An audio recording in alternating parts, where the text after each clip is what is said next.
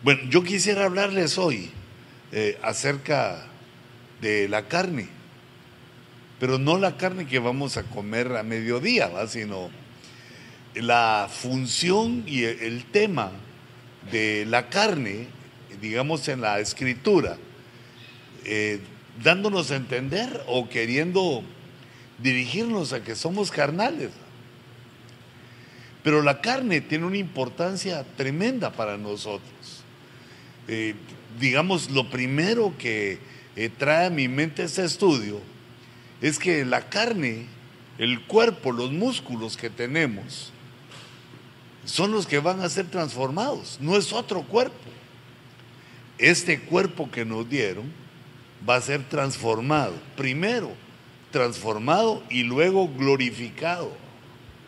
Entonces va a sufrir, digamos, tipo, eh, porque esa es la palabra que se utiliza en griego, en griego, metamorfo, una metamorfosis, así como se ve en la naturaleza con las mariposas, que de gusano van transformándose hasta que llegan a ser una bella mariposa.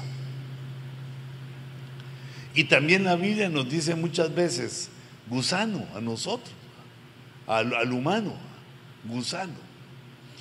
Entonces, eh, hermanos, para ubicarnos, pues, eh, quiero ver si aquí tengo mi lapicito. Sí. Eh, voy a comenzar aquí desde la izquierda. Digamos, en el mundo espiritual, voy a poner aquí lo espiritual. En el mundo espiritual, Jehová de los ejércitos es el Padre de los espíritus. Y entonces Él engendra y, miles de millones, a ver ni cuántos, espíritus, espíritus humanos, eh, de las distintas ramas que nos enseña la Biblia, pero eh, engendra los espíritus humanos y luego le da a los espíritus alma para que entren en contacto con el cuerpo.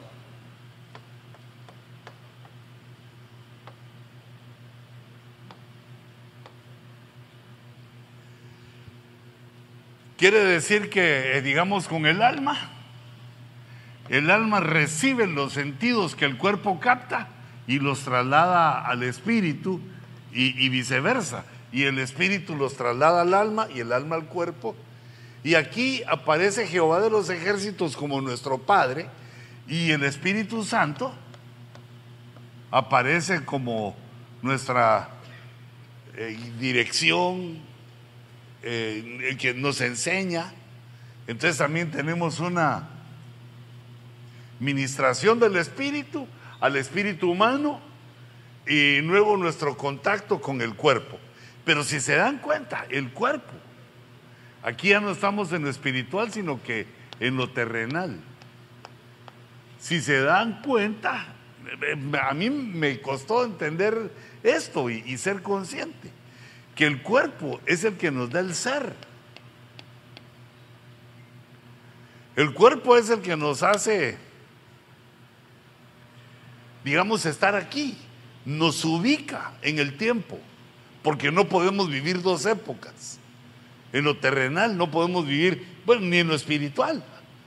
Eh, el ser, ese cuerpo que Dios nos ha dado, nos ubica en el tiempo, y nos ubica en un lugar geográfico donde Dios nos puso al nacer.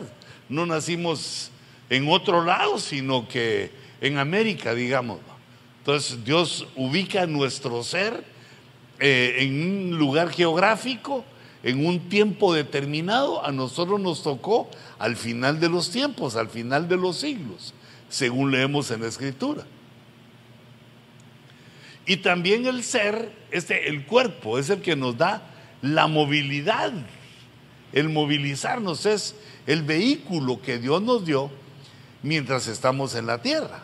Pero no debemos olvidar la importancia que tiene la carne, eh, la carne como músculo, porque esa es la que va a ser transformada para que podamos ascender en el rapto delante de Dios Y, pues allá en, en lo celestial seremos también glorificados como nos lo promete la escritura.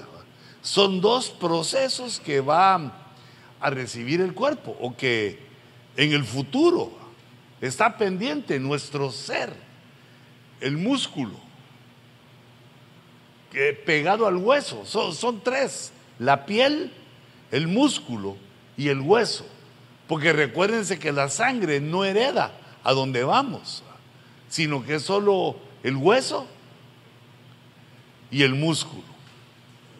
Entonces, mm, yo me quería basar, solo que me tengo que acercar para leer, qué tremendo. Me quería basar eh, en algo que leí en Job que Job está hablando con Dios y le dice, eh, tus manos me formaron y me hicieron. Y me destruirás. Tú me hiciste, Señor. ¿Me vas a destruir? ¿Voy a dejar de ser? Acuérdate ahora que me has modelado como a barro y me harás volver al polvo. Eso sí, la muerte. Pero mira la verdad que nos dice aquí eh, Job basado en lo que él sabía como nosotros de Adán, que el Señor tomó el barro y nos modeló, nos hizo, nos dio la forma humana. Y dice, ¿no me derramaste como leche? ¿Y como queso me cuajaste? ¿No has visto cómo se.? Bien, seguramente has visto cómo cuaja aún la gelatina. Se pone en líquido y se pone eh, un poquito entre sólida. Así como es nuestra carne, no es totalmente sólida, no es totalmente dura, sino que tiene una, pues, una forma movimiento, digamos. Es aguadita la carne, suavecita. Y dice ¿no me vestiste de piel y de carne? ¿Y me entrestejiste con huesos y tendones? Casi puso todo. Solo faltaría ahí los nervios, los vasos sanguíneos, para que hubiera dicho eh, Job casi todo de lo que está hecho nuestra carne. Entonces, eh, es importante que nosotros veamos esta situación de la carne porque es algo también que se ministra, principalmente en la Santa Cena, cuando se ministra el cuerpo de Cristo, que es la carne, el cuerpo de Cristo. Y entonces este sería un segundo punto. Primero el entendimiento de la importancia de nuestro cuerpo, porque es el que va a ser mutado, va a ser cambiado. Y luego también, eh, porque es, eh, digamos, la carne de Cristo, una de las ordenanzas que nosotros estamos ministrando continuamente. Aunque eh, le ponemos más énfasis a la sangre, le ponemos más énfasis a la sangre, pero la carne de Jesús también es súper poderosa, súper importante. Y por eso es que tomamos el pan y la copa. El pan tipifica la carne y la copa la sangre. Son, son las dos, aunque nosotros así somos, le damos más énfasis a, la sangre. Pero veamos qué dice la escritura. Eh, digamos, yo aquí les ponía distintos tipos de animales. Eh, porque la Biblia así nos enseña. Es decir, que no es algo que estoy sacando de, eh, digamos, de mis pensamientos, sino que lo estoy leyendo en la Escritura. Dice 1 Corintios 15, 39, no toda carne es la misma carne. Y entonces Él hace la diferencia. Una es la carne de los hombres, a la nuestra. Otra la de las bestias. Eh, yo diría, decía aquí los mamíferos, eh, digamos, lo, que comemos, la, la, vaca, el cerdo, lo que comemos. Eh, y también otro tipo de animales, pues que algunos se atreven a comer, no sé cómo sabrá el filete de elefante, pero se nota que sí tiene bastante carnita el elefante. Esta es la carne de las bestias, pero menciona también la de las aves y de los peces. Es, carne, es, eh, digamos, cumple con este sentido de que le da un ser en la tierra, en lo terrenal, le da el ser también a los animales, a los peces, a las aves, pero no tiene comparación y el orden que pone aquí es primero el hombre, la carne humana. Pero hay otros tipos de carne. esas otras carnes nos podemos alimentar de ellas, pero la carne humana es especial, muy especial, porque somos, eh, digamos, una creación de Dios, también los animales, pero Dios nos hizo con un objetivo bien profundo, con el objetivo de darnos vida eterna. Y entonces vemos, por ejemplo, cómo eh, la carne que Dios le hizo a Adán es diferente a la carne que tiene cuando sale del huerto. Porque en el huerto no tenía sangre, no era sangre lo que fluía de él, sino luz. Y cuando peca y, sale, es cambiada entonces. Eh, digamos, involuciona el cuerpo. Su cuerpo de viviente, el cuerpo del paraíso era de viviente, de alguien inmortal, de alguien que no iba a morir. Así fue como Dios creó nuestra carne, nuestro ser. Es nuestro ser porque la carne está encima de los huesos, pegada a los huesos, y la piel pegada a la carne. Entonces ese fue el diseño, fue la estructura, el vehículo que Dios nos da mientras estamos en nuestra vida terrenal. Y lo que nosotros conocemos es este cuerpo, el cuerpo que salió del paraíso y su fluido es la sangre. Pero podemos ver en la escritura eh, esta otra dimensión que tenía el cuerpo humano y, por eso ponerlo como valioso, ponerlo como, eh, digamos, en una prioridad, ya que, repito, será el que es transformado. No nos van a dar otro, como estamos ahora o con el que estamos. Es el que Dios nos transforma. Aún los que murieron van a ser resucitados con el cuerpo. Dios vuelve a reunir el cuerpo que fue o quizá volvió al polvo y está diseminado, saber dónde, pero Dios lo va a volver a hacer regresar. Porque, pues, ¿cuál es el problema con Dios? No tiene problema. Lo hace regresar y los cuerpos resucitados van a ser el mismo cuerpo que tuvimos o que tuvieron. Mm. Porque pues es lógico que no nos queremos morir, nadie.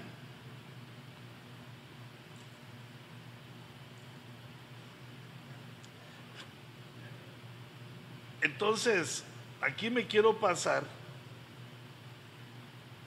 digamos, aquí un poquito más adelante. Vamos a ver. Ah, no, pero no, no, no es aquí. Ah, solo antes, entonces, quisiera que termináramos eh, con esto.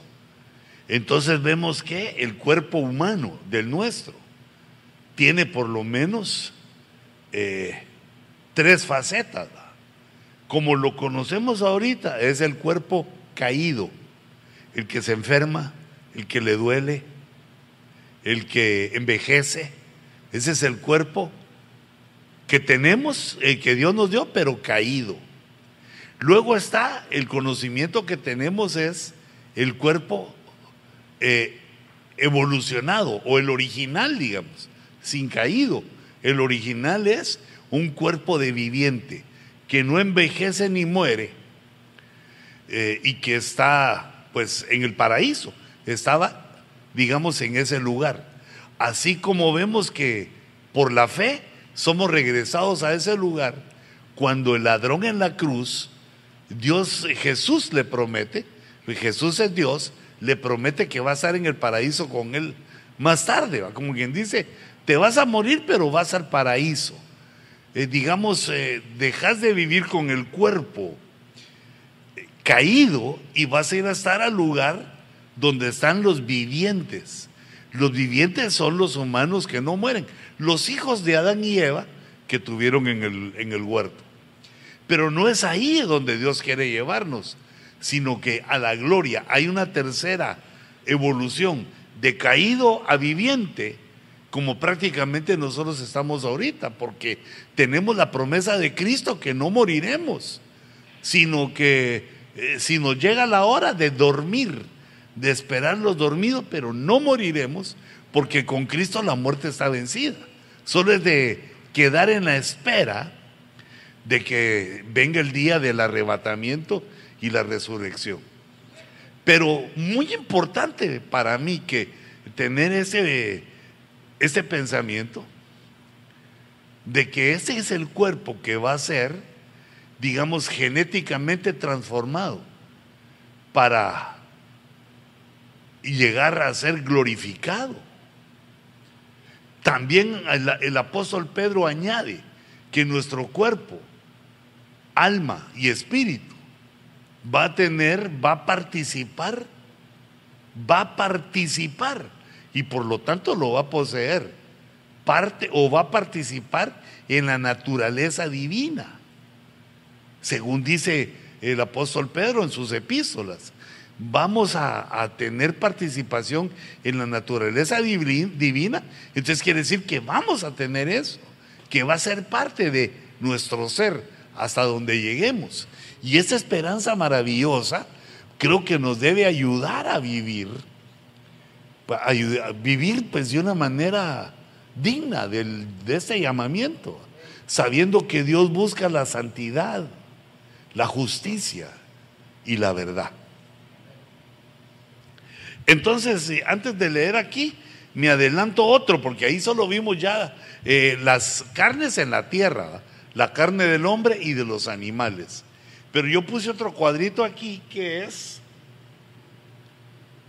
la carne eh, que es diferente, son tipos estos de carne.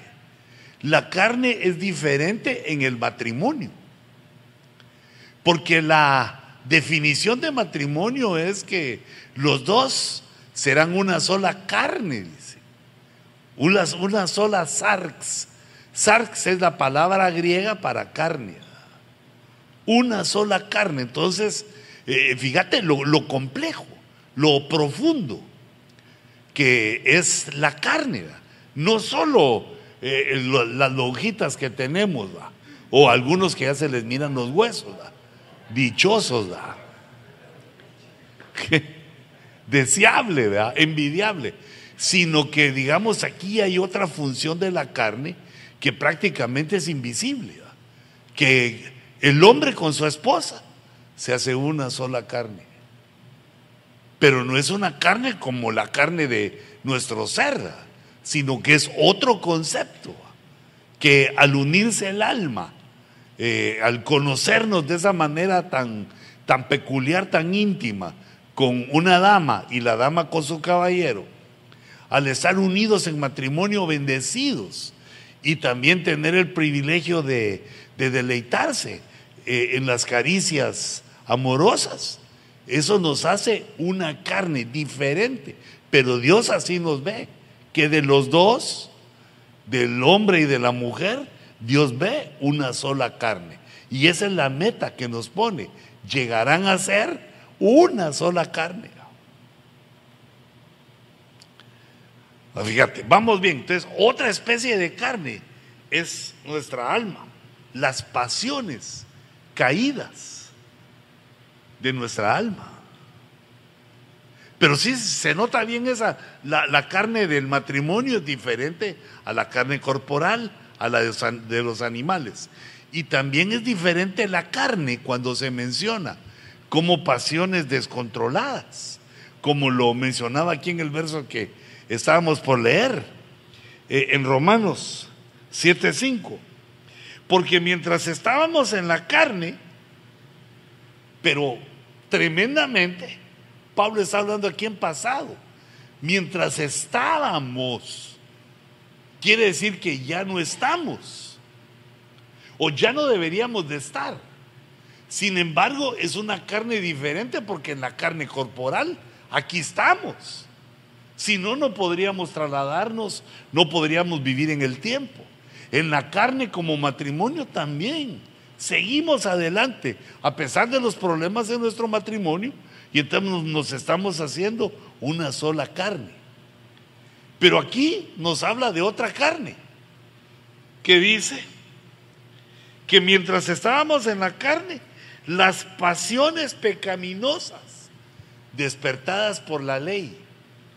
Entonces, también se le llama carne a las pasiones pecaminosas, pero ya no son del cuerpo, sino que son del alma, porque el alma es parte de la carne.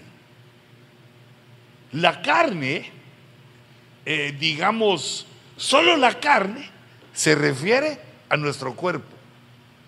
Pero la carne, cuando habla de alma, de esas pasiones, vamos a ver dónde está aquí. Entonces aquí la carne, carne es igual a eh, carne más Perdón, es que puse carne. Cuerpo. El cuerpo más el alma es igual a la carne. A esta carne que son pasiones. Porque las pasiones en el alma son etéreas, son, eh, digamos, no se pueden poner en la tierra a menos que la pasión se traslade al cuerpo como ocurre con el pecado.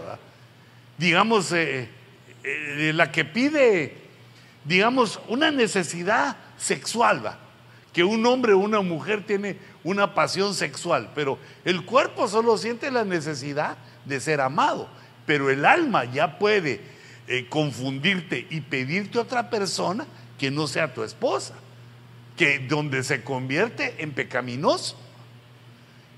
Entonces el alma es la que pide, nos solicita eh, que satisfagamos nuestras necesidades, pero de una manera contraria a la que Dios nos está pidiendo. Dice, las pasiones pecaminosas despertadas por la ley o sea que la ley tiene que ver con el alma, pero no, no nos vayamos hasta allá, sino que cuando la ley le dice al alma, no hagas esto, el alma como niño dice, yo quiero. Si no hay ley que le diga que no haga las cosas, entonces el alma no sabe qué es lo malo y qué es lo bueno. Como estuvimos, digamos, e, en el Edén, e, el estado de Adán no era de santidad sino que el estado de Adán era inocencia.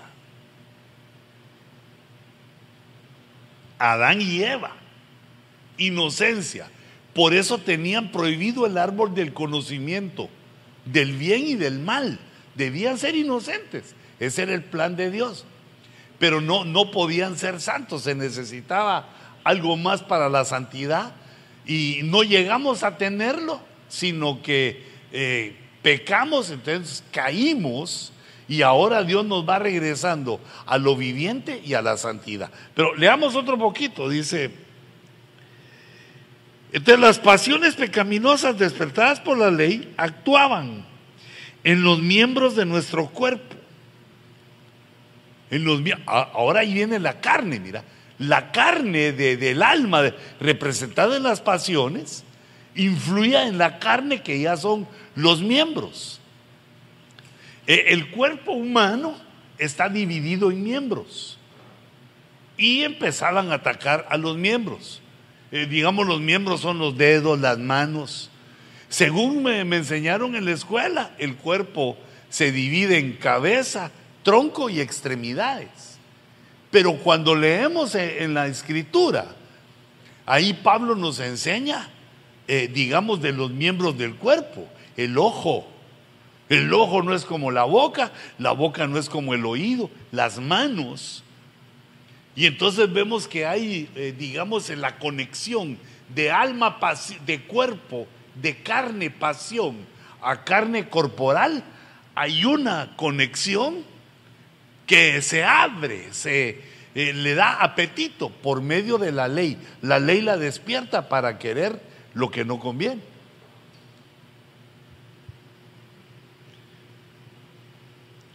Y esto nos trae esa carnalidad eh, eh, para la muerte. Pero entonces, hermanos, aquí hay que localizar algo y, empezar a abrir nuestra mente para un problema que debemos de ayudar a nuestras ovejas y nosotros mismos.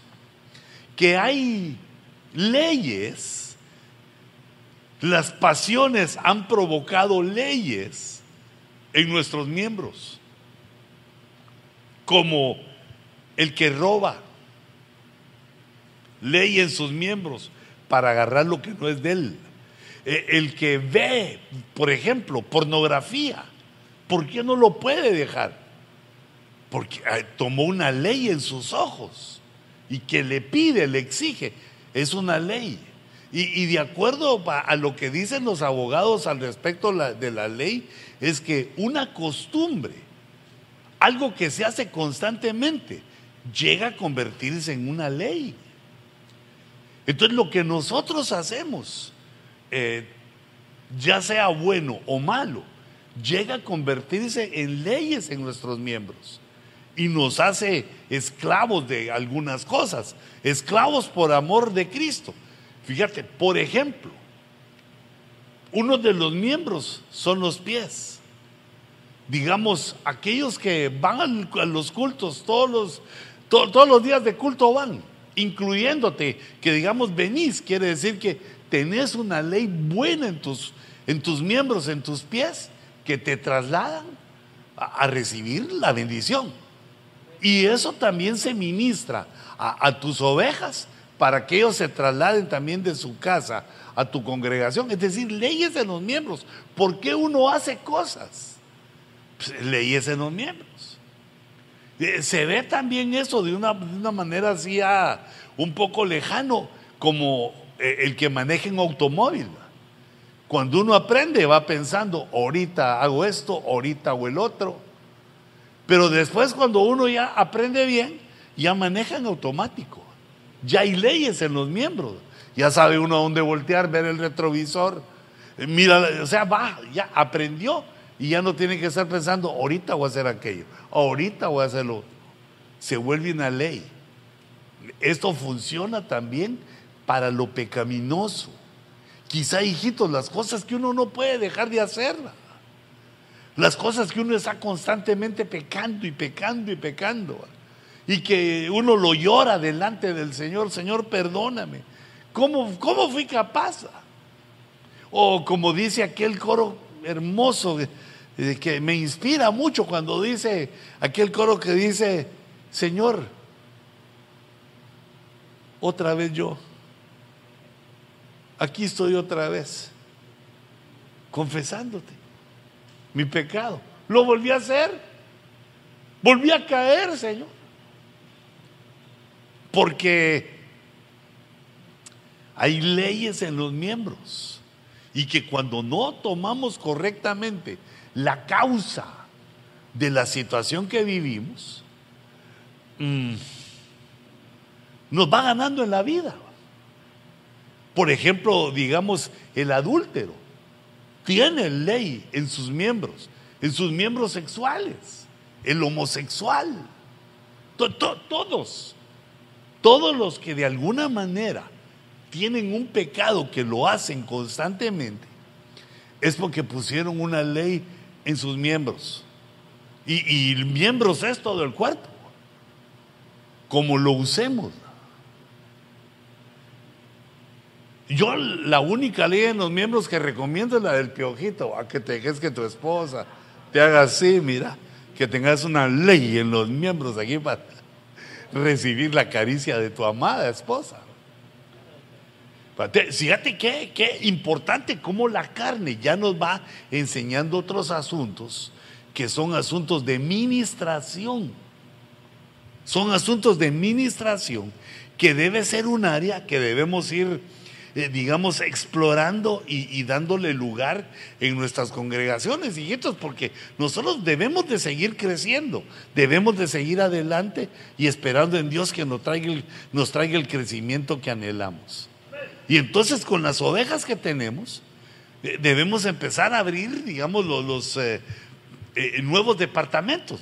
Por ejemplo, el primero que hay que abrir es la alabanza. Si no hay gente que alabe con uno, pues eh, digamos, si pone uno la alabanza enlatada, va. De poner la música eh, que han grabado los hermanos y cantás vos o alguien canta, eh, va, saliendo hasta que el Señor, fíjate esa fe, yo digo que esa fe conmueve a Dios, porque los pastores que he visto que han hecho eso, Dios les ha dado unas alabanzotas después, porque han, creído en Él y han hecho pues sin nada, con poco. Pues ¿cuál es su trabajo? Solo conseguir la música y de ahí cantar él y, tal vez canta mal, ¿verdad? pero canta y alabanza. Entonces Dios empieza a enviar a los músicos. Yo creo que los primeros músicos llegan por compasión, ¿verdad? Llegan a la iglesia y se le quedan viendo al pastor y dicen, pobre hombre. No sabe el ridículo que está haciendo, pero como las ovejas no tienen ese oído musical, lo oyen aceptable. Pero ya cuando llega alguien que tiene oído, dice, no, hermano, fíjese que yo, pues, yo, yo sé cantar, yo sé hacer esto, y se empiezan a hacer los equipos. Digamos, el equipo de alabanza debe ser una primera visión pastoral para empezar la iglesia. Eh, digamos, el otro equipo que hay que formar de inmediato es evangelismo. Eh, luego sigue eh, discipulado, no solo la prédica sino que hay que disipular. Pero y, hermanos, cuando la iglesia es pequeña, todo lo debe hacer uno. Porque tú estás dándole la visión que Dios te dio a la iglesia que Dios te está dando. Tú lo vas a, vas a tener que hacerlo todo, pero que digamos a uno le pasa que como ha visto que su pastor lo hace de diferente manera, o lo hace de otra manera, por ejemplo, tú te encargas de, de, porque ya hay gente. Entonces, mira que este hermano ya puede hacerlo, lo quiere entrenar más y que surjan otros. Ya uno puede delegar. Si saben cantar, si saben música, te delego para la alabanza. Ya puedo hacer yo otras cosas. En lo que tú te encargas de la alabanza, de evangelismo, de discipulado. Pero cuando uno comienza prácticamente lo tiene que hacer todo. Pero también debemos de pensar en el área de administración que se basa en que el que confiesa su pecado y se aparta alcanza misericordia. Pero no solo, no solo eso, sino que aquí nos da otra idea, eh, otro, otra cosa que debemos estudiar, que lo dejamos pendiente, que son las leyes en los miembros. La administración no solo es echar demonios, aunque también pero la administración a lo que va es a reeducar, a restaurar. Tal vez reeducar no es la palabra correcta, sino enseñar y restaurar el alma para que pueda comportarse, liberar el alma, pero no solo de demonios y de espíritus inmundos, sino que también están esas leyes en los miembros. Dice Gálatas 5:19, mira las obras de la carne. Esta carne que está alma y cuerpo unidos, esta carne aquí dice lo que son, mira, algunas. Las obras de la carne, carne son evidentes. Inmoralidad, la inmoralidad es carnal. La impureza, sensualidad, Entonces, hijita, y también hermanos, uno debe procurar mm, arreglarse, estar bonito y limpio. Pero el límite que aquí nos pone es la sensualidad. Ya, ponerte sensual. Ya llega a la carne, ya llega a lo carnal. Rebasa lo de estar limpio y bien presentado a ponerse sensual. Por eso es que, eh, digamos, ya a los cristianos, a los convertidos, eh, se les sugiere un tipo vestimenta para que no sea sensual y ande cayendo él y haciendo caer a otros o a otras. Pero no me quiero detener en esa, sino solo darles una miradita porque ustedes son ministros. Idolatría, hechicería, enemistades. A la hijita, no, no, no se vale, no se va, no. Mejor no seamos, no tengamos enemistades. Pleitos, celos, celos, dije, enojos, rivalidades, disensiones, sectarismos. Estas cosas que ocurren entre nosotros son antivirtudes, envidias, borracheras, orgías. Fíjate que me impresiona eh, las borracheras, porque eh, es un problema que se dio aquí, aunque se da en todo el mundo, pero aquí se hizo muy evidente porque lo basaron en la gracia. Los que cayeron en ese pecado se basaron en que la gracia se los permitía, lo cual solo con examinarlo con el sentido común es falso, es incorrecto, es un engaño diabólico. Pero no solo eso, que quiere decir que tenemos que tener cuidado también con las bebidas eh, alcohólicas. Debemos de tener mucho cuidado. Por eso cuando estés en algún restaurante y pidas tu mineral, ponerle la marca así que la miren todas, no van a ver que estás tomando champán. Pero hay una gran cantidad eh, anteriores a la borrachera que se refieren a problemas entre nosotros enemistades, pleitos, disensiones, envidias. Ahora, nosotros tenemos que entender que eso, eh, esas eh, carnalidades, fluyen en todos, en todos. Algunos no los muestran porque han sido educados para disimular, pero todos sufrimos eso. Es parte de nuestra genética caída. Ahora, pero ¿qué es lo que se nos está diciendo? Que debemos de luchar contra eso. Ya nos lo dijeron que vienen de las pasiones eh, despertadas por la ley, que vienen del alma y le piden al cuerpo hacer cosas. Entonces nosotros, eh, como nuestro espíritu está vivo, entendiendo eso, tenemos que empezar a ministrar nosotros mismos. ¿va? No voy a hacer así. Cuando uno eh, digamos, lo invita a un hermano a su iglesia. Y llega uno y cuando mira, llena, Señor, es martes y está llena. Y yo cuando hago culto los viernes no está ni la tercera parte. Uy, qué envidiota. Uno tiene que discernir y entender la pasión que le está viniendo al alma.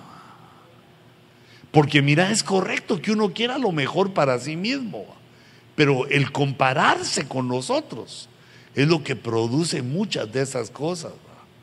Como que si él tuviera algo más que uno que pudiera hacer, que llegara a la gente, que regala Biblias o regala cepillos. ¿Qué, regala para que la gente llegue? Sino que, eh, digamos, es Dios el que las manda. Y tiene mucho que ver nuestra relación con Dios, nuestra santificación, porque, digamos, digo yo que Dios piensa, ¿a qué le voy a mandar a este tantas ovejas? No puede con seis. Y quiere cien. No puede con cien, quiere mil. No puede con mil, quiere cinco. Es decir, que Dios está viendo nuestra capacidad para que el ministerio no nos abrume. Por eso en el conocimiento, en el aprendizaje, en hacer todo esto, vamos tomando la, la fuerza, el carácter, la personalidad para que muchas ovejas puedan buscar nuestro callado, puedan buscar eh, la casa que Dios nos ha dado. Entonces, otra faceta de la carne, las pasiones caídas, las pasiones eh, que vienen a causa de nuestra naturaleza caída. Pero regresémonos al dibujito porque ahí lo vamos viendo. Las pasiones caídas. Y entre las pasiones caídas hay una que tiene nombre propio, que son o que es las la carne extraña, que esa aparece en Judas en su único capítulo en el verso 7. Dice, así también Sodoma y Gomorra y las ciudades circunvecinas, a semejanza de aquellos, puesto que ellas se corrompieron y siguieron carne extraña. Son exhibidas como ejemplo al sufrir el castigo eterno. Pero, ¿qué es esa carne extraña? Porque, digamos, Sodoma y Gomorra eh, son conocidos por el homosexualismo. Así se le llama de alguna manera sodomitas. El sodomismo es, eh, habla en una eh, palabra así más poética o un sinónimo del el homosexualismo. Pero nosotros debemos recordarnos que el suceso, sí había eso en Sodoma pero que el suceso por el cual Dios destruye completamente eh, Sodoma, Gomorra y las ciudades circunvecinas es porque desearon a los ángeles, los ángeles que visitaron a Lot y que estaban en la casa de Lot, eh, llegó la turba a la casa de Lot. Pero cuando uno lee en 19, Génesis 19, toda la ciudad de Sodoma o Gomorra. Bueno, una, toda la ciudad llegaron y le tocaron a Lot y le pidieron que les entregara para conocer a los visitantes que habían llegado. O sea que no deseaban solamente lo sexual a nivel de eh, la perversión que ya vivían, sino que querían carne extraña, que es una de las eh, digamos, de ese tipo de pasiones con las cuales eh, se termina, ese como el final, con lo cual Dios dijo, no, vaya, ya esa ya no, ya no se las paso. Y, viene el desastre luego sobre Sodoma. Y digamos, llega a los límites de Dios. Y, y vemos que en Génesis 19 está, digamos, aún reciente en el tiempo el ataque que los ángeles, los ángeles caídos hicieron en Génesis 6. En Génesis 6 es, donde eh, nacen aquellos Gibor, aquellos que habían estado, eh, digamos, o que eran producto de un ángel caído con una mujer. Era una raza mezclada. Ese ángel caído eh, digamos que seducía a una mujer, tenía como consecuencia un fruto.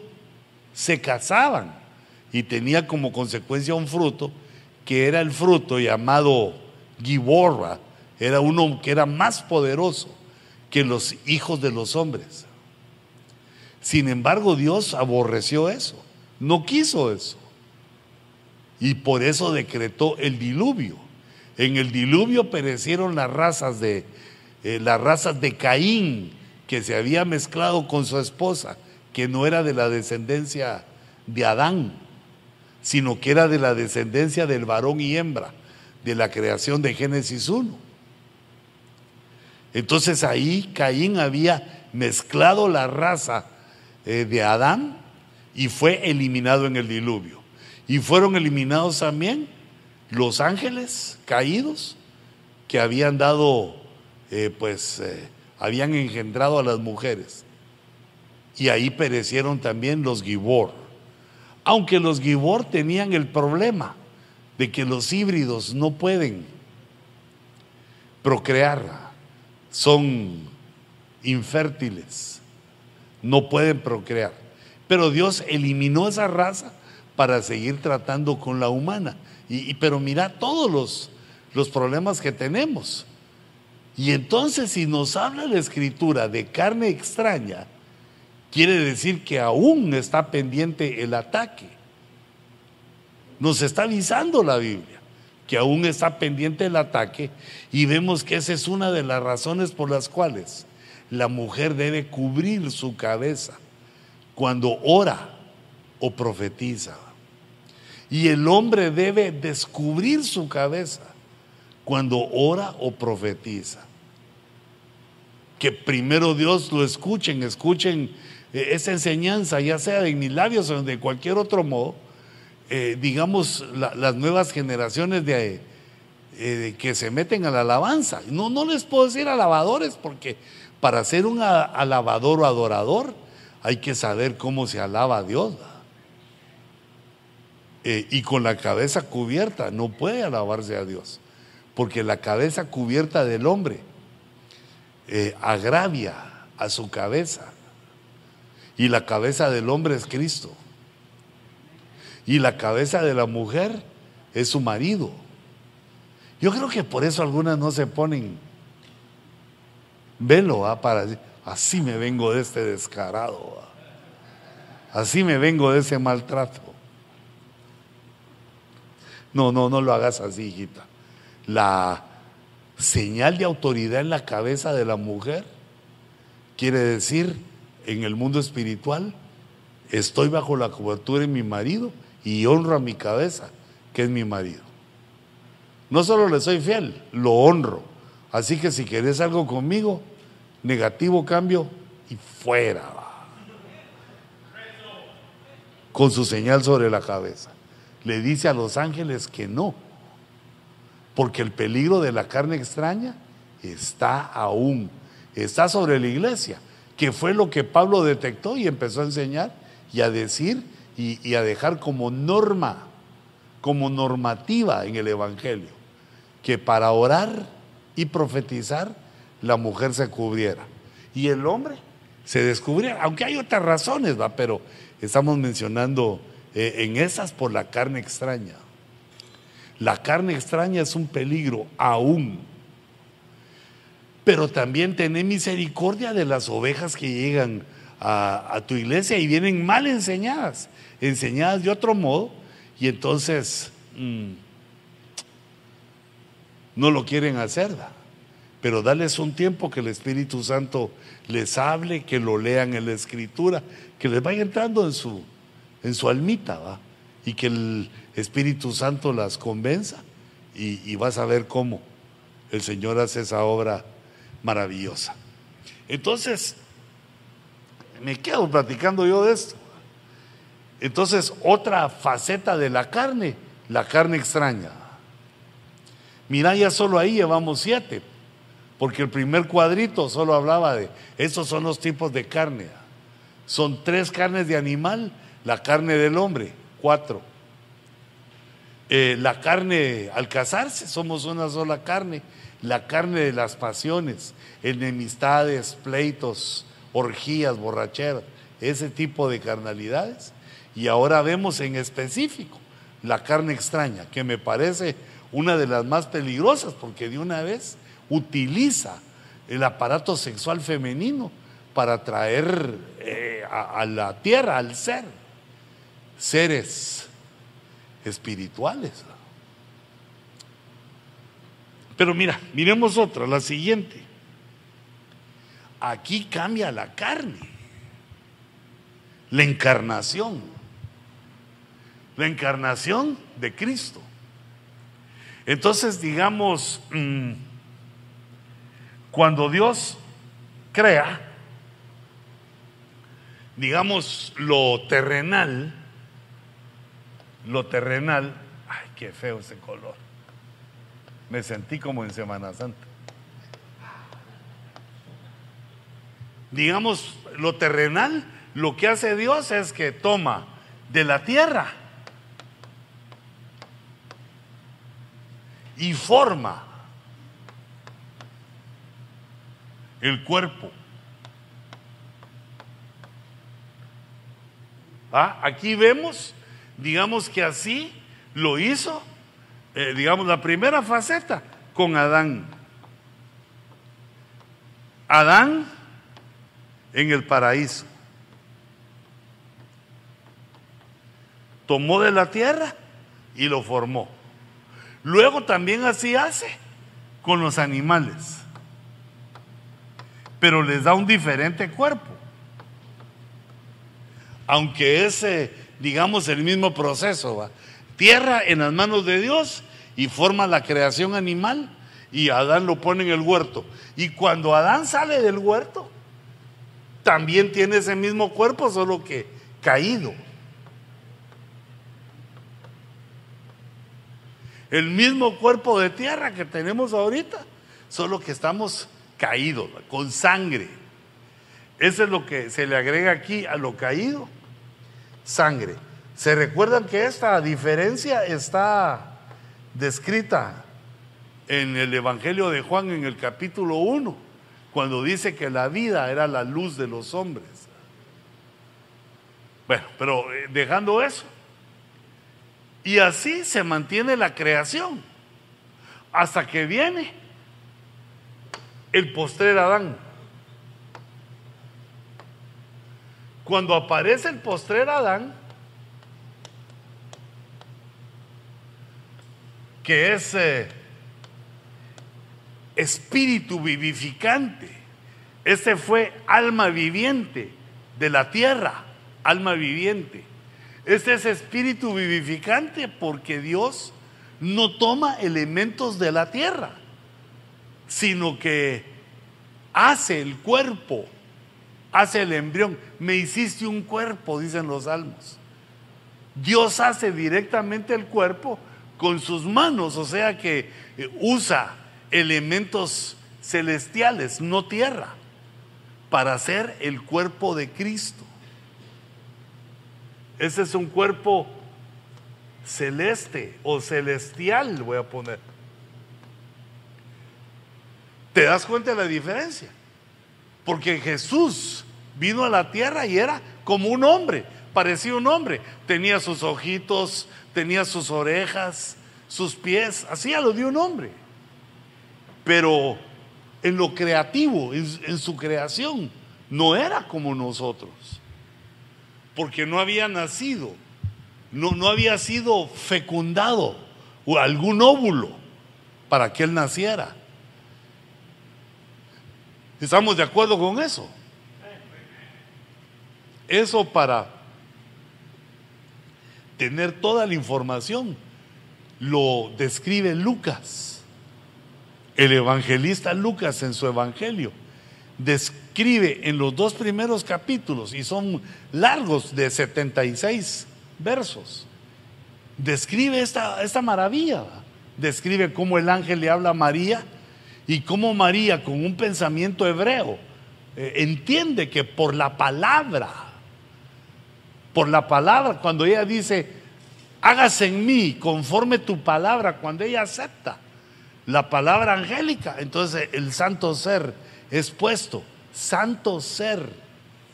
No santo niño, porque ahí era un embrión. El santo ser que pone Dios en el vientre de María, sin utilizar su parte reproductiva, ni la de José, ni la de María, como ampliamente se demuestra en los evangelios, que José conservó virgen a María, porque ya estaba embarazada del niño y el ángel Gabriel le reveló que no le había fallado María, sino que había sido escogida por Dios. Qué tremendo esto. Y qué lindo José que lo recibió. Bueno, pero fíjate cuál es el punto. Entonces vemos que Jesús aparece como hombre, pero es un hombre celeste, es un hombre celestial. No es igual su carne, es como la nuestra, pero no es igual, porque nosotros somos descendientes del primer Adán, el que cayó y salió del huerto. Y ahora el que aparece para traer la salvación a la humanidad es el postrer Adán. Vamos a ver. Juan 1.14 puse yo ahí. Ah, sí, sí, ahí me, me eché el bebé, mira.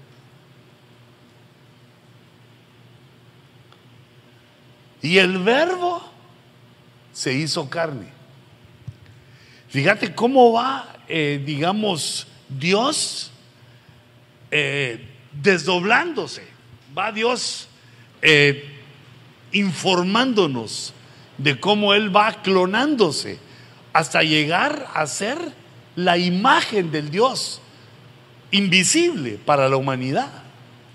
Es decir, que primero de la esencia divina sale el verbo y el verbo estaba con Dios y el verbo era Dios, estaba con Dios ya era otra personalidad, que también es Dios, pero era otra personalidad diferente de la esencia. El verbo estaba con Dios y el verbo era Dios. Digamos de alguna manera como un desdoble, ¿verdad? Que Dios dijo, bueno, aquí me voy a manifestar como la palabra, como el verbo. Y también como el Padre y también como el Espíritu Santo. Los tres están con Dios y son Dios pero al estar con Dios se ve que ya tienen personalidades diferentes, definidas. Y luego el verbo se hace carne, otra, una transformación más, pero es el mismo, de Dios a verbo se hace carne. Y entonces al tomar carne, como dice Juan 1.14, se convierte en el Hijo de Dios, porque Dios fue el que hizo esa carne. Yo, yo entiendo, me estoy recordando ahorita que entiendo en Lucas, que fue el Dios altísimo, el que hizo el cuerpo, al santo ser, al embrión que puso en el vientre de María.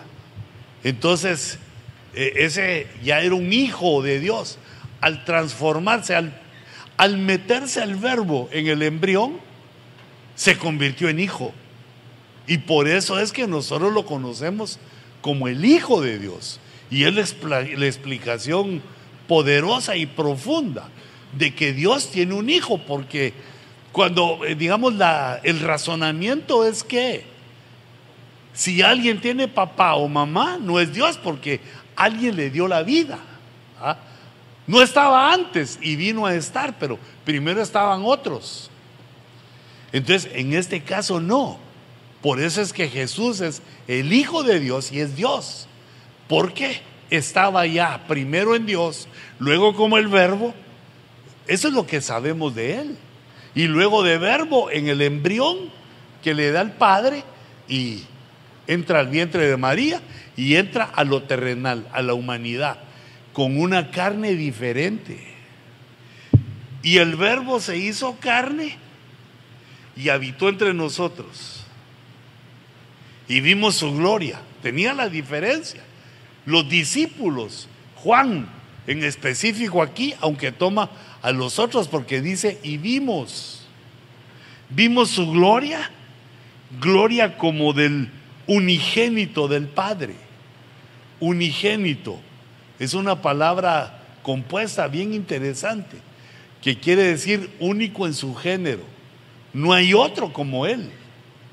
Por eso hay que hacerle diferencia entre los hijos de Dios, entre los cuales echamos nosotros, y el Hijo de Dios, unigénito, el único en su género como Hijo de Dios, es Cristo, es Jesús. Lleno de gracia y de verdad. Entonces un cuerpo humano, un cuerpo como el caído con sangre, pero sin tener tierra, sin ser eh, eh, utilizado, digamos, el barro como en el primer Adán.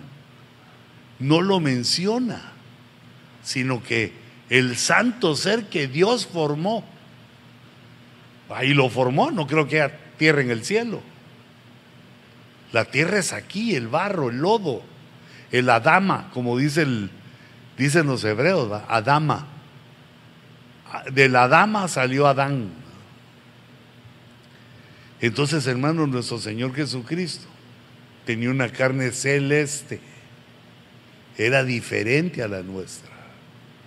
Y por eso es que Dios lo iba a aceptar, hacer una serie de...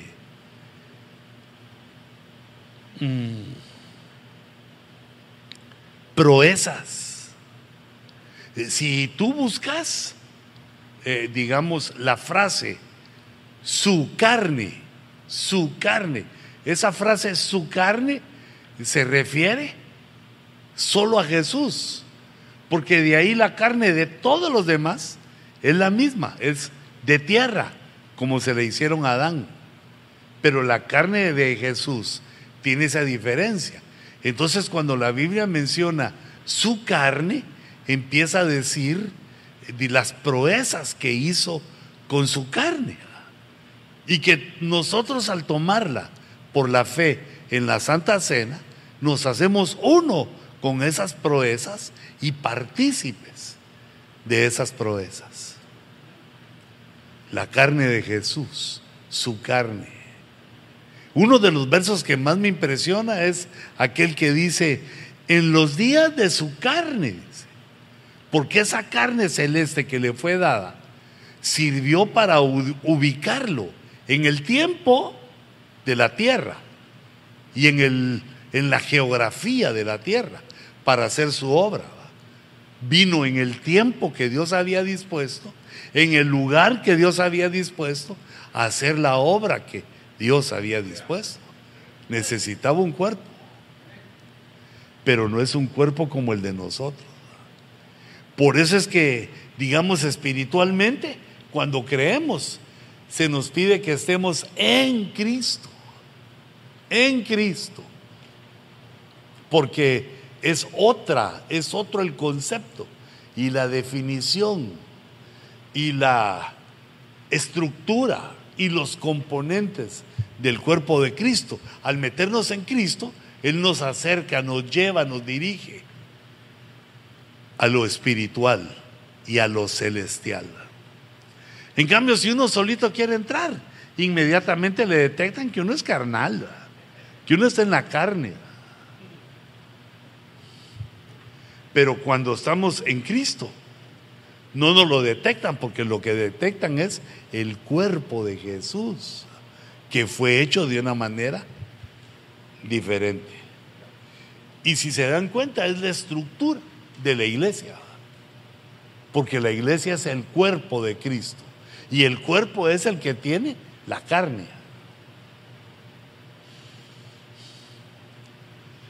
Entonces, me regreso al dibujito.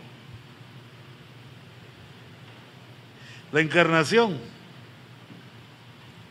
Ahora esa carne celeste sufre una transformación al convertirse en la carne del resucitado. Por eso los que por la fe nos hacemos uno a la carne de Cristo, cuando venga el rapto, vamos a poder ser transformados los muertos van a ser resucitados. Porque lo que resucita no es la carne humana, sino que es la carne de Jesús. ¿Quién fue el resucitado sino Jesús? Y entonces fue la carne esa de la cual estamos hablando y notando que no tiene el mismo diseño, ni la estructura, ni el origen, ni los elementos, no son los mismos que tenemos los humanos. Pero nosotros al morir a nuestras pasiones, al morir a nuestra carne, aunque seguimos vivos en la carne biológicamente, nos hacemos uno con Cristo. Y eso y el bautismo nos dan el boleto para resucitar, nos dan la comparación a como que tuviéramos la sangre de Cristo. Y entonces eso se convierte en la carne del resucitado. ¿Dónde leí eso? En la Biblia. Dice, mirad mis manos y mis pies, que soy yo mismo. Solo que ya no tenía sangre. La sangre fue derramada. Palpadme y ved. Tóquenme. Porque un espíritu no tiene carne ni huesos. Eh, eh, ahí la señalamos porque ya no hay sangre. La sangre fue derramada a favor de nosotros. Sangre sin contaminación en ese cuerpo nuevo, en ese cuerpo celestial. Fue ofrecida a nuestro favor. Pero, ¿qué es lo que quedó como la estructura del resucitado? Carne y huesos. Como veis que yo tengo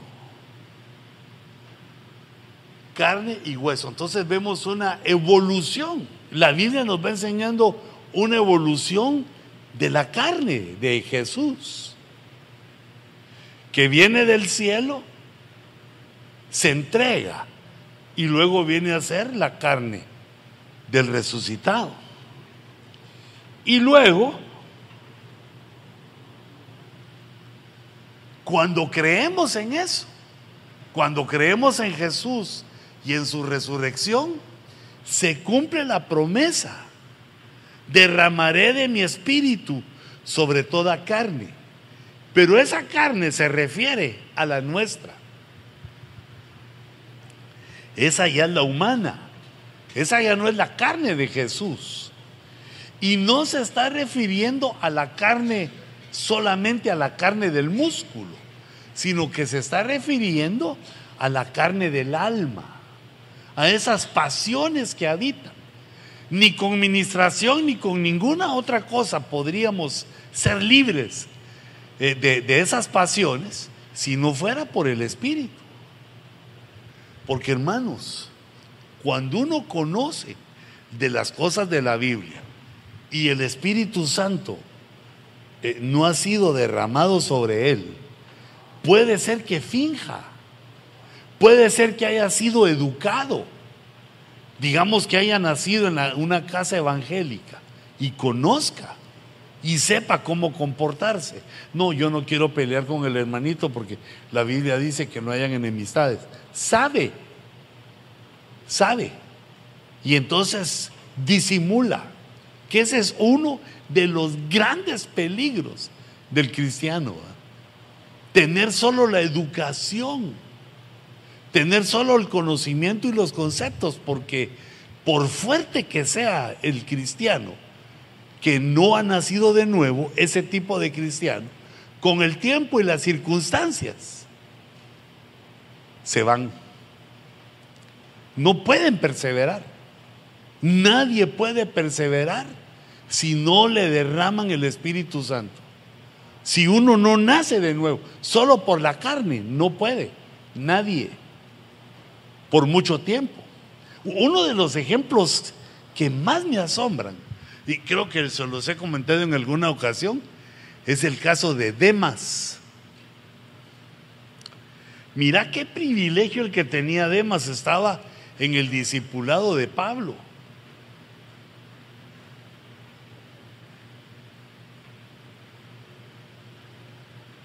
Mira quién enseñaba, el apóstol a los gentiles, el apóstol Pablo le enseñaba.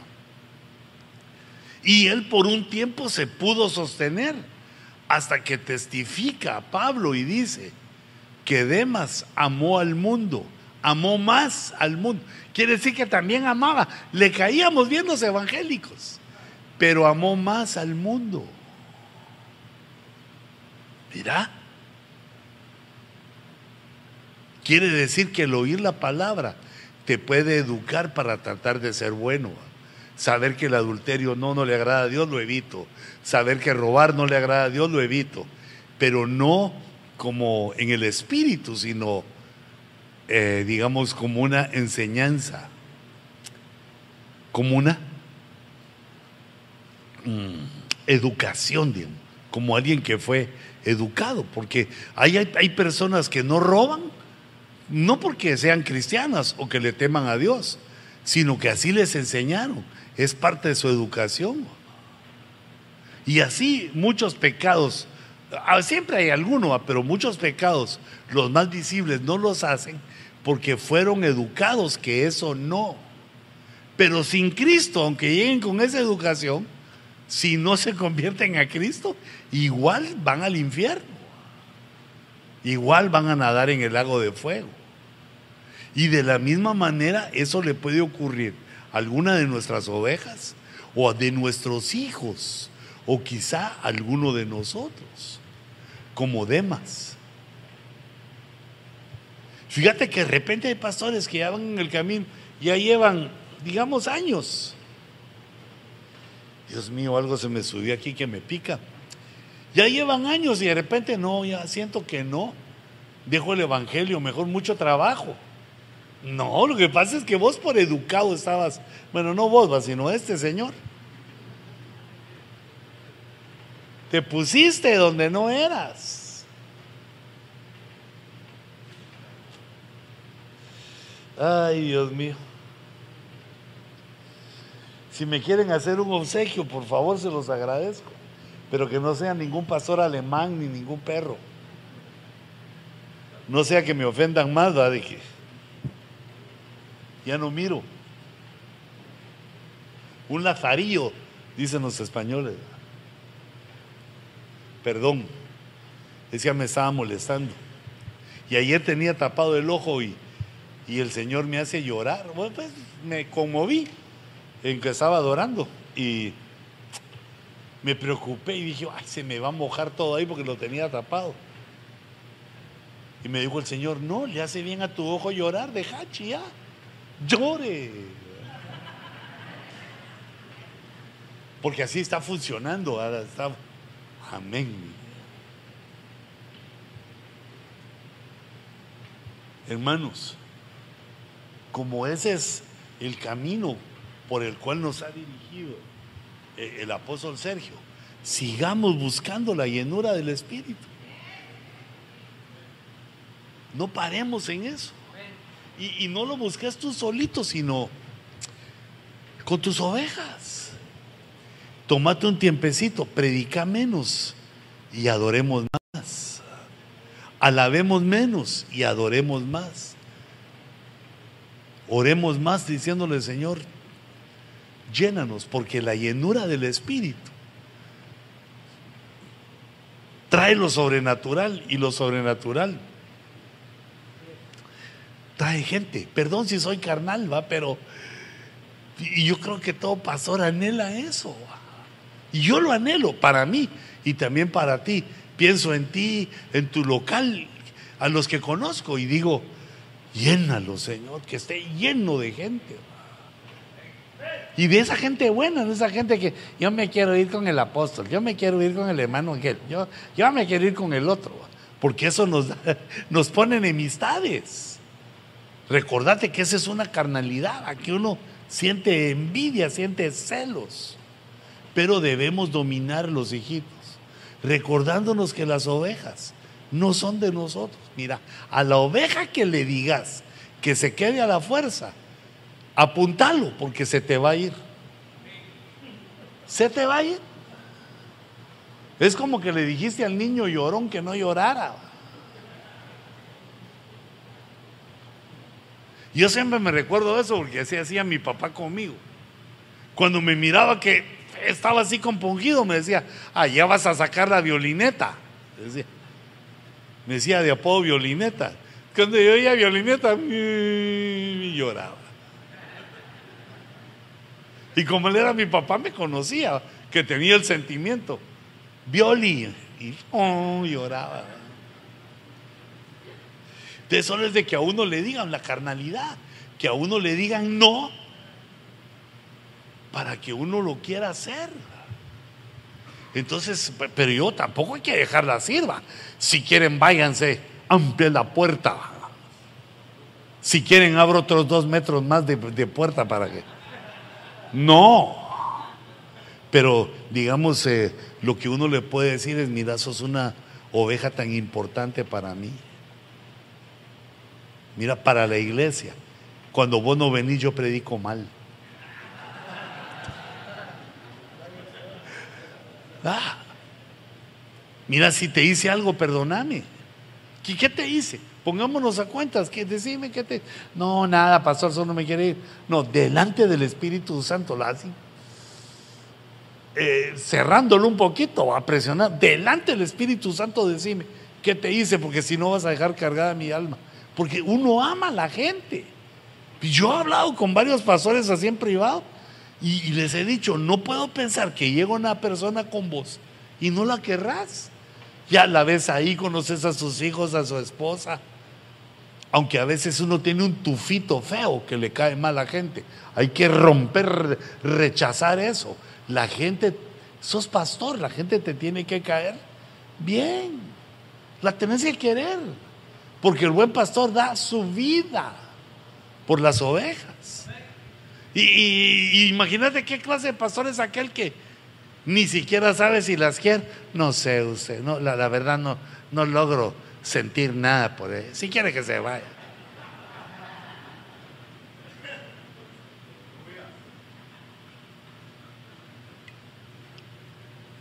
Cuando uno maldice, si te vas te va a ir mal. Se equivoca. Porque la Biblia dice que la maldición no viene sin causa. Y es posible que la causa de él sea legítima. Mejor déjalo. Mejor que se vaya a la iglesia de tu amigo pastor o de otro de los pastores y no que se vaya al mundo o que se vaya a otro ministerio. Que se quede y dejarle la puerta abierta. A menos que sea un come cuando hay, va. A menos que sea uno de aquellos que uno le dice, pues, hermano, si usted lo desea, pero por dentro, gracias Padre Santo. Porque hay unos que son insolentes de una vez.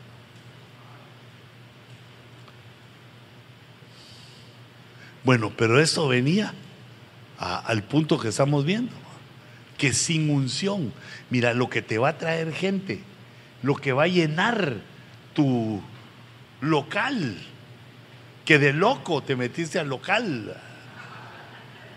Y lo que va a hacer que te vayas a otro más grande no es la visión. Mira, no te equivoques, que es la visión, porque hay gente que agarra lugares grandes y se equivoca. No es el tiempo. Lo que nos hace crecer es la unción. Sí, también hay que tener visión, pero la unción si Jehová no nos envía su promesa? Y como es promesa, Él como Dios lo está haciendo, lo quiere hacer. Nos envía la promesa de su espíritu. Y entonces aquí se vuelve, la carne humana se vuelve diferente. Porque derramaré de mi espíritu, dice Dios, sobre toda carne. Eso quiere decir sobre la carne de almática y también sobre los músculos sobre toda carne. No importa que seas envidioso, egoísta, todas esas que decían ahí en Gálatas, no importa. Cuando venga la unción sobre nosotros, vamos a poder luchar contra ella de una mejor manera. Porque si no, no podemos cumplir el mandamiento de amarnos los unos a los otros. Mira, si hay, eh, digamos, carnalidades sexuales, no podemos amarnos entre nosotros porque entre nosotros hay siervas. Y te das cuenta que lo sexual puede hacer de una sierva una Jezabel. Y puede hacer de siervos los que caen por las Jezabeles. Que eso también, como te lo he dicho, no le andes diciendo Jezabel a ni a otras personas, a menos que comprobes que por la vía sexual hace caer a hermanos. Una mujer no es Jezabel porque tiene carácter fuerte, ni tampoco porque aconseja a su marido. Que el marido está diciendo, eh, eh, sí, sí, está bien, y ella, ella, ah, no, no, Juancho, no, no, de ninguna manera, no, hermanito. Yo ya dije que no, y no porque no, no se hace ese negocio, ella se opone. Eso no es que sea Jezabel, esa es que tal vez está salvando ah, de la brutencia a su marido de hacer algo inconveniente. Si lees bien lo jezabélico, tiene que ver con la hechicería y el sexo ilícito. Pues digo, para que no confundamos la labor que Dios le pone a hacer a las siervas, de cuidar a, su marido y de cuidar la obra que le ha sido dado a su marido y pues a veces uno no se da cuenta y las mujeres sí. Pero ¿cómo debemos hacer eso? Llenos del Espíritu para discernir con amor a nuestros semejantes, a nuestros consiervos, a nuestras ovejas, a nuestra suegra, a todos. Entonces aquí ya te pongo otro tipo de carne. ¿Dónde la puse yo? Hechos 1.17. Ahí es donde está el verso que dice, en los postreros días derramaré de mi espíritu sobre toda carne. Entonces, otra. Y ahora viene la batalla espiritual que está en Gálatas 5:17. Quiero ver aquí qué está. Sucederá en los últimos días. Derramaré de mi espíritu. Esa ya la dijimos. Aquí está la espada de la batalla, mira. Ya está nuestra carne. Ya el aceite, el espíritu ya está en nosotros. Ya se cumplió, derramaré de mi espíritu sobre toda carne. Y entonces, ¿qué pasa ahora? Gálatas 5:17. El deseo de la carne es contra el espíritu. Fíjate por qué Dios derrama de su espíritu. Porque lo que decíamos espiritualmente está en contra de la carne. Y el del espíritu, el deseo del espíritu, es contra la carne. Pues estos se oponen el uno al otro. De manera que no podéis hacer, no podéis hacer lo que deseáis. No podemos hacer todo lo que deseamos, hermano. Porque tenemos una batalla. Las cosas que deseamos que vienen del alma puede ser carnalidad. Pero ahora como el Espíritu ha sido derramado sobre nosotros, las cosas que vienen del Espíritu, esas son las que debemos obedecer. Y eso solo lo puede hacer un nacido de nuevo, uno que fue o que recibió la promesa del Espíritu Santo y por lo tanto enfrenta esa batalla. Eh, hermanos, eso es personal. Esa batalla de carne contra espíritu o alma contra espíritu. Que ahí no te puede ayudar tu esposo, hijita, ni tú lo puedes ayudar a él. Solo cuando eh, le dice el cónyuge, le dice, ore por mí porque estoy en prueba. Voy a ir a orar, pero ore por mí. Y entonces ella también, Padre, ayuda a este. No le diste mucha inteligencia, Señor, pero sí lo hiciste un siervo. No, ese es broma, nunca digas así. Yo por si alguno se había dormido, que se despierte. Como no se rieron todos, dije, oh, país. ¿Quiénes no se rieron los dormidos? No, no, no, no. Entonces te das cuenta que eso provoca eh, la unción, el aceite, esa promesa en nuestro cuerpo provoca que tengamos la fuerza, las armas, ya no solo del conocimiento, sino que las armas espirituales para enfrentar los deseos. Que pues a mí, pues yo digo lo que digo porque a mí se me da la gana. No, no, no, espérate, ya tenés el Espíritu Santo. Dice, mira tus palabras resistir, retener tus palabras lo más que podás, para, no solo para parecer sabio, sino para ser sabio. Ya no podemos decir todo lo que queremos. Porque fíjate que hay hermanos, digamos, entre nosotros, que aún dicen sus malcriadas, dicen sus tapas, dicen palabras soeces y de varios pisos. Y la esposa le dice, ay, no seas así, que horrible se te ve esa palabrota. Y que si vos sos mi mujer, oíla. No, ya no podés hacer lo que se te da la gana. Porque la unción, el, el aceite, te lo dieron para que no permitas que los deseos de tu alma se cumplan. O los cumplas, sino que luches al decir, eso no es correcto, eso no dice la Biblia, no lo voy a hacer.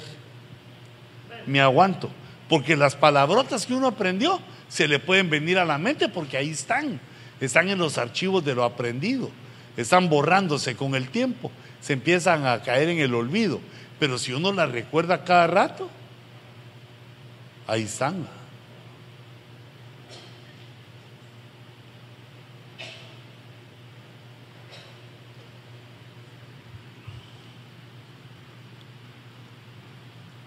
Vamos a ver dónde me quedé yo en el en la batalla espiritual.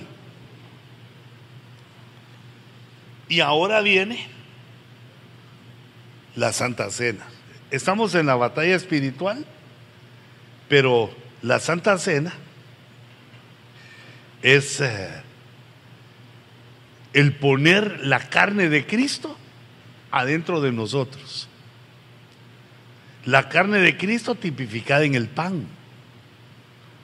Mira qué interesante. Como ya vimos eh, cómo venía todo el proceso de Jesús, la carne resucitado, y ahora cómo el Espíritu Santo eh, viene con nosotros, cumple su promesa. A la gracia Dios. Cumple su promesa y podemos enfrentar la batalla. Y ahora nos dice el Señor, ahora también para que no solo tengas el aceite, comete mi carne y comete también mi cuerpo. ¿Dónde está eso? Aquí mira. Porque mi carne, esa es solo la de Jesús. Esa ya no interviene ni la de los animalitos que nos comemos, ni la de carne nuestra alma, ni nuestros músculos. Es mi carne, dijo el Señor. Es su carne. Mi carne es verdadera comida. Por eso el error de los fariseos cuando dijeron, ¿por qué dice Jesús que comamos su carne? ¿Acaso somos caníbales? No, no se podría ser caníbal porque la carne de Jesús no es igual a la carne humana.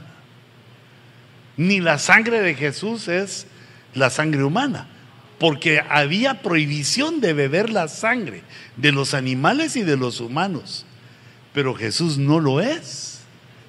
Tiene un cuerpo y una sangre celestial diferente. Entonces él dice, mi cuerpo sí se puede comer y es verdadera comida. Y mi sangre verdadera bebida. El que come mi carne y bebe mi sangre, digamos, eh, el que le agrega al aceite de la unción que ya tiene por la promesa, le agrega este alimento, permanece en mí. Permanece en mí. Entonces, cuando ministre, como ya viene la administración de la Santa Cena, cuando ministres la Santa Cena en tu iglesia, ministra eso. Porque permanecer quiere decir que uno se quede en su sitio. Cuando ministré la Santa Cena, ministra que las ovejas que están contigo permanezcan. Permanecer, ah no, permanece en mí y yo en él.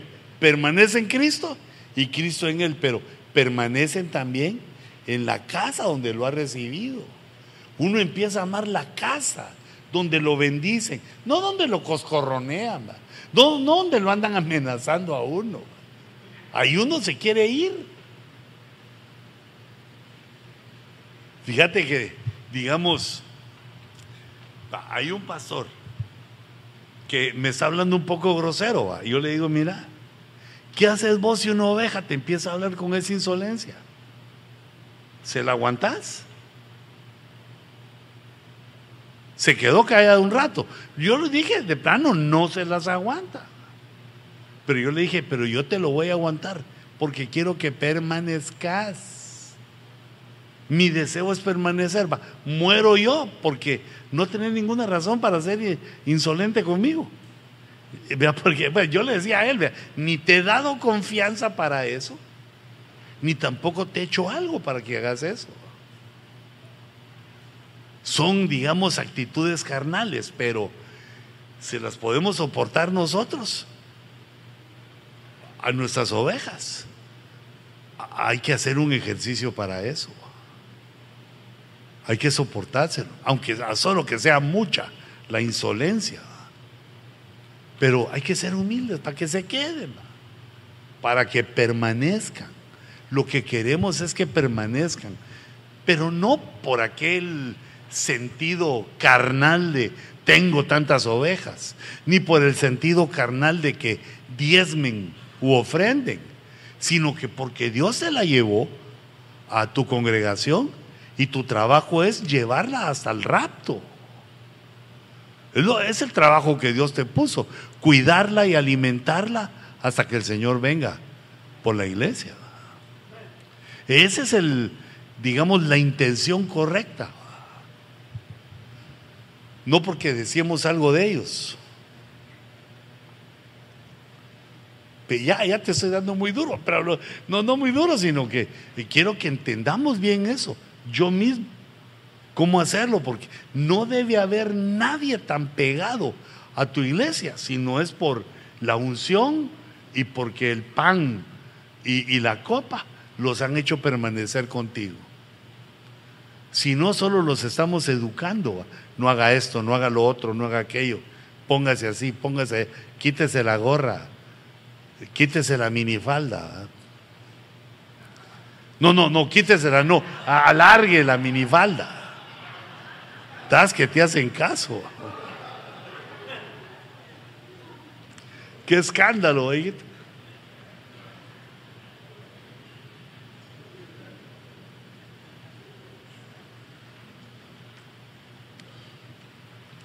Pero ¿sabes cuál es el mayor escándalo? Escándalo que alguien que ya ha avanzado en la edad, que alguna dama que ya ha avanzado en su edad se quiera poner minifalda. Porque ahí ya no solo enseña lo que no debe, sino que también de una vez hace el ridículo. Entonces uno debe aprender también a vestirse. Pero ¿cómo? ¿Dónde están esos códigos? En la unción del Espíritu y en el permanecer en el cuerpo y en la sangre de Jesús. ¿Qué nos hace la Santa Cena? Es verdadera comida y bebida. Nos hace permanecer y nos da vida. Si alguno come de este pan, vivirá, vivirá para siempre. Y el pan que yo también daré por la vida del mundo es mi carne, mi cuerpo, a mi carne, la carne de Jesús. Ah, entonces aquí hay que ver otra frase hay que ver su carne y mi carne. ¿Qué hace? ¿Qué efectos bienaventurados tiene la carne de Cristo en la vida de la iglesia y también en la vida ministerial?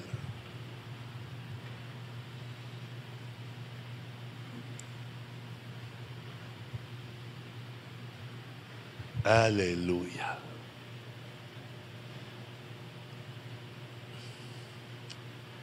Te digo unos tips más para que los estudies o los eh, o, te sirvan, te, los utilices. Hermano Luis Riz, ¿será que las viandas ministeriales están ya preparadas?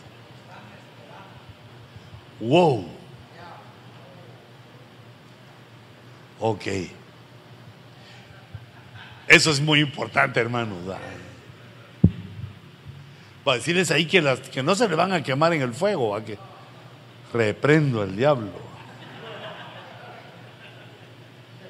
Entonces, fíjate, bueno, te, quiero contar otras cosas. Yo le puse misterio de la carne le puse a esta parte, donde agarré seis o siete cosas que uno las puede investigar, o las puede enseñar, o las puede predicar, que son para tu aljaba, que son para nosotros eh, como ministros. ¿Qué pasó? A esa no le puse. Primero puse, eh, bueno, esa ya la vimos, la creación de la carne, del polvo de la tierra, del lodo.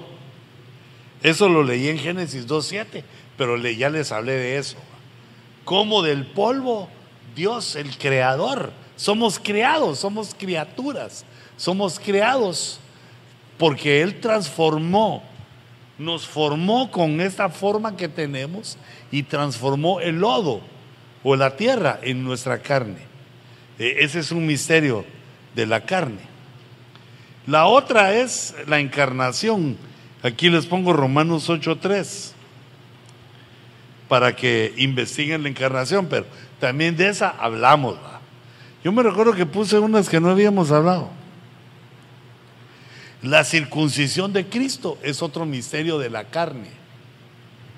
Porque dice en Él, pero está en mayúscula, Él quiere decir en Cristo.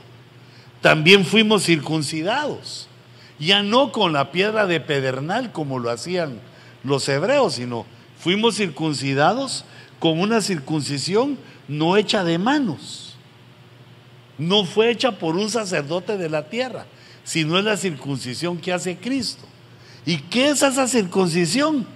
Nos quitan el cuerpo de la carne. Quiere decir que la carne tiene un cuerpo que no es este, porque ese no nos lo han quitado, sino que en el bautismo se hace una circuncisión no hecha de manos, la hace Cristo y nos quita el cuerpo de la carne, que era un cuerpo que no no sabíamos que teníamos. Sabemos que tenemos el cuerpo físico, pero hay otros cuerpos que tenemos. Y el cuerpo de la carne es el que nos lleva derechito al pecado.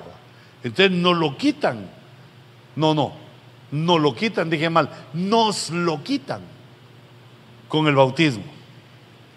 Habiendo sido sepultados con Él en el bautismo, en el cual también habéis resucitado con Él por la fe en la acción del poder de Dios, que lo resucitó de entre los muertos. Ah, entonces es así, el bautismo o la circuncisión de Cristo es un tema para investigar y para enseñarle a, tus ovejas, para que todos los que seamos de ministerios de Benecer y todo el cristiano se bautice. No les haga larga la espera. Enseñarles del bautizo y de una vez, mira quién te presta una piscina para bautizarlos. De una vez, ay hermano, cuando se ponga calientito, cuando esté más frío. No, de una vez. Porque si ese que creyó se te muere sin bautizarse, problema. Entonces, misterio de la carne, el cuerpo de la carne porque nosotros ya lo habíamos visto. Otro misterio, que la carne tiene un acceso satánico, tiene puertas para el diablo, que es cuando decimos, abrí puertas, hermano, o le decimos a un hermano, ¿por qué abrió puertas? Dice, y dada la extraordinaria grandeza de las revelaciones, por esa razón, para impedir que me enalteciera, me fue dada una espina en la carne, un mensajero de Satanás que me abofetee. Una espina en la carne, la espina es el mensajero de Satanás, que tal vez no era literalmente que lo abofeteara, pero le daba dolores en su alma para que no me enaltezca. Yo lo que le sugiero a todos, y yo primero Dios, yo eso es lo que quiero hacer es ejercitarme para ser lo más humilde que pueda, con las armas que Dios me ha dado, la unción, la santa cena, la palabra, procurar ser humilde, porque si no, si uno no se va haciendo humilde con este proceso, te pueden poder, te pueden poner un mensajero de Satanás. No es Satanás, es un mensajero que hacía sufrir a Pablo. Es otro misterio de la carne, porque Pablo le llama espina. Espina en la carne. O sea que está la carnita y le inyectan o le ensartan una espina y penetra la espina, que es el mensajero diabólico, y por lo tanto yo le pondría que es un acceso satánico a, nosotros, eh, el ser orgullosos y el crecer en orgullo y en arrogancia. Mira, ¿sabes qué pensamiento es orgulloso? Que el Señor nos perdone. Cuando decís, ¿y este hermano por qué tiene más ovejas que yo? Si, si yo predico mejor que él. ¿Así? ¡Qué chulo! Uno es creído. Uno, uno saca, eh, digamos, el orgullo se manifiesta. Se puede manifestar, eh, digamos, en la persona, en que uno se siente orgulloso de sí mismo. Pero esa más o menos se pasa, pues si no se vuelve un acomplejado. Pero cuando uno es orgulloso de lo que le dieron, porque acaso te llamaste solito, acaso no fue Dios el que te dio los dones que tenés. Entonces, ¿por qué te vas a creer? Si te los dieron, no es que se hayan originado en ti. Entonces, ese orgullo hace que Dios trabaje con nosotros de maneras más duras. Pero hay otra que te quería decir. Ah, que la carne es enemiga de Dios. Por eso hay que luchar contra ella. Romanos 8:5. Porque los que viven conforme a la carne ponen la mente en las cosas de la carne. Pero los que viven conforme al Espíritu, en las cosas del Espíritu. Porque la mente puesta en la carne es muerte.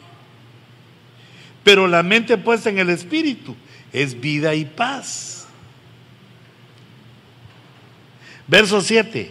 Ya que la mente puesta en la carne es enemiga de Dios. Es muerte y es enemiga de Dios. Porque no se sujeta a la ley de Dios. Pues ni siquiera puede, ni siquiera puede hacerlo. Y los que están en la carne no pueden agradar a Dios. Entonces, otro misterio que hay que enseñarle a los hermanos. Hay que enseñarles que la carne es enemiga de Dios y hay que poner la mente en las cosas del Espíritu. Eso ya la, tenés que desarrollar, la predicación para enseñarse primero a tu alma y luego también a los, a los discípulos. Que no entra sangre. Y esto digo, hermanos, que la carne y la sangre no pueden heredar el reino. Ah, o sea que la sangre la tenemos que dejar antes de irnos. Eso va a ser en la transformación. Cuando regresemos en la transformación a la venida de Cristo, al cuerpo como el de Adán, sin sangre, sino que de luz. Y aquí puse las dos, que también son misterios, las dos eh, transformaciones. La primera que es ayazo. 1 Corintios 15, 51. He aquí os digo un misterio.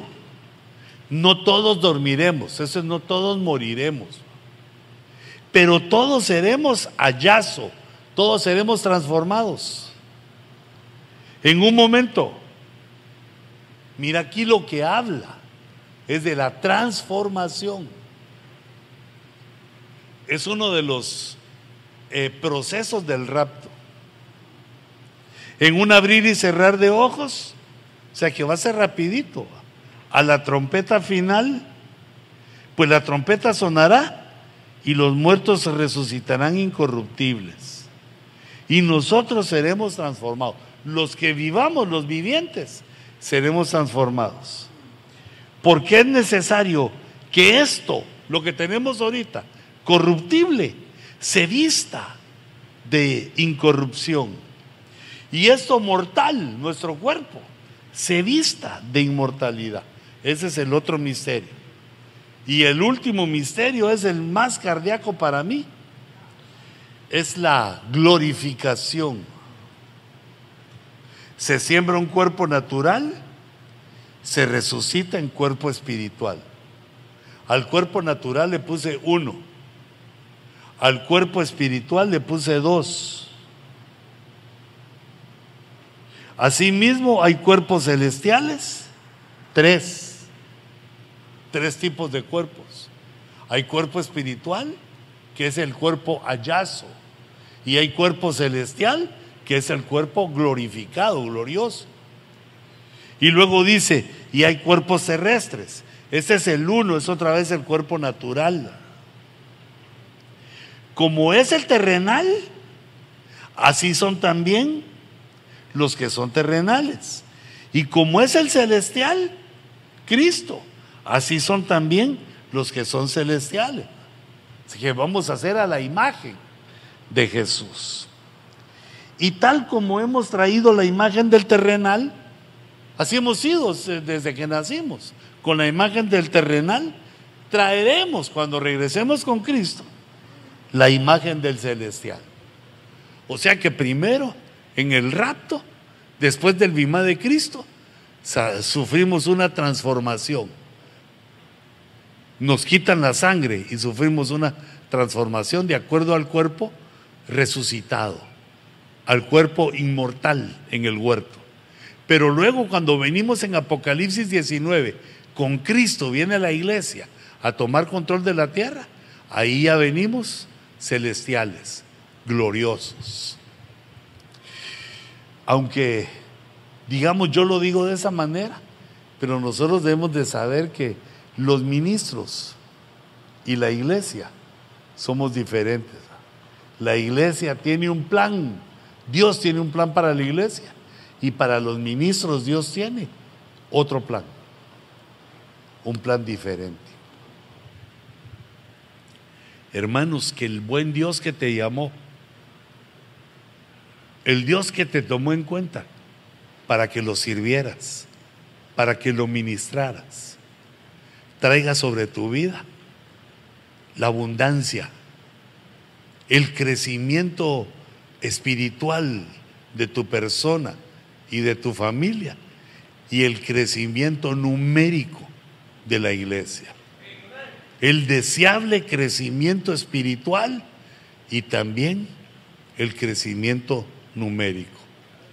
Señor, te ruego que por cuanto estos ministros, tus siervos, han recibido la invitación, el llamado para esta escuela, tome en consideración, Señor, su, su obediencia, su anhelo, y permite que cuando ellos emiten el llamado a las ovejas, estas le respondan por decenas, por docenas, por centenas, por miles y por diez miles.